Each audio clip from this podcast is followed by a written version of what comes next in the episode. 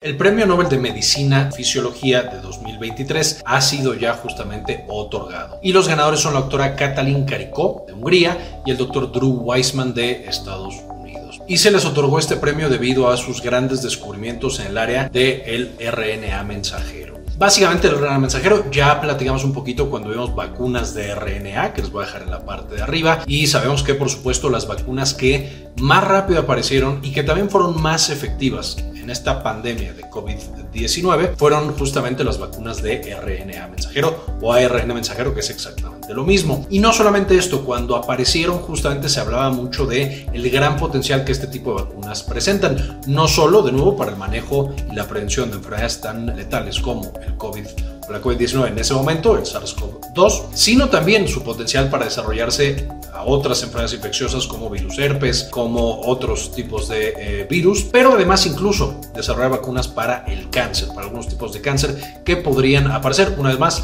debido a esta gran tecnología. Por supuesto, esto no es algo nuevo, el RNA mensajero se está estudiando para fines terapéuticos desde los años 80 y de hecho en los 90 es cuando la doctora Caricó empieza a trabajar justamente en esta línea de investigación y se da cuenta que el RNA mensajero nativo, digamos el normalito, se cultivaba por supuesto en eh, medios celulares, en cultivos celulares, y cuando se le aplicaba al modelo animal o a las personas, causaba muchos eventos adversos. Y esencialmente el parte de los descubrimientos que hicieron fue que cuando se transformaba ese RNA mensajero a un RNA sintético, cambiando una base, y además se le daba a células dendríticas, que por supuesto son esenciales en la inmunidad de nuestro cuerpo, ahí es cuando se generaba una gran cantidad de proteínas y por supuesto no generaba tantos eventos adversos. Y fue básicamente lo que encontramos durante la pandemia, vacunas que aparecieron meses después de que empezara justamente la pandemia de COVID-19. Esto también en parte fue explicado porque esta técnica de RNA mensajero ya se estaba investigando para otros virus, incluido el, por supuesto, virus MERS, que es un tipo de virus respiratorio que es un primo hermano del SARS-CoV-2. Entonces, de, de, nuevo, ya había como un poco de camino recorrido en ese sentido, pero por supuesto fue bastante, bastante rápido. Por supuesto, con una eficacia más o menos del 95% para la variante original del SARS-CoV-2 y con un perfil de seguridad bastante, bastante bueno. La mayoría de los pacientes tenían muy buenas respuestas sin eventos adversos y se puede aplicar desde niños hasta adultos mayores, que es por supuesto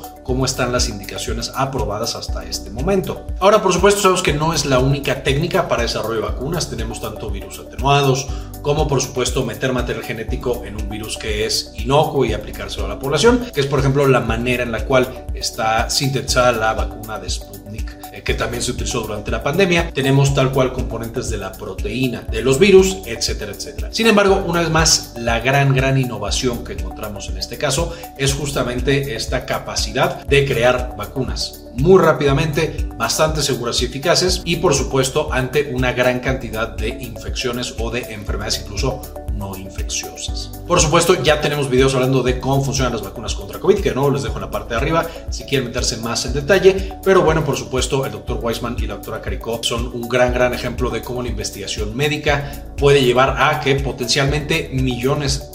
miles de millones de vidas se salven. Pensado que simplemente a la actualidad hay 13 mil millones de dosis de vacunas de COVID aplicadas que por supuesto salvaron a millones y millones de personas y que la pandemia pudo haber sido mucho, mucho más catastrófica si no hubiéramos tenido este gran desarrollo tecnológico que promete tanto hacia el futuro. Les dejo en la descripción, por supuesto, un enlace para que lean más de los grandes descubrimientos de estos dos investigadores. Y por supuesto, agradezco a algunos de los miembros del canal que nos apoyan para tener este tipo de información y compartirla con todos los demás. Y este video se lo dedico a Luis Ernesto Peraza, María Eugenia Sobrino, Anilu Medina, Carmen González, eh, Gelacio García, Farmacia Sociedades de Ecuador, Alicia Pereira, Leonor Pávez Cabezas, Tano, Nelson Grotziki, doctora Susana Vidal, doctor Fermín Valenzuela, Pablo Antonio, Cindy Magaña Bobadilla, Gilberto Argueta, Hernán Gustavo, Sandy Oliva, Javier Mejía y Enrique Segarra. Muchas gracias por eh, ver este video y como siempre, ayúdenos a cambiar el mundo, compartan información.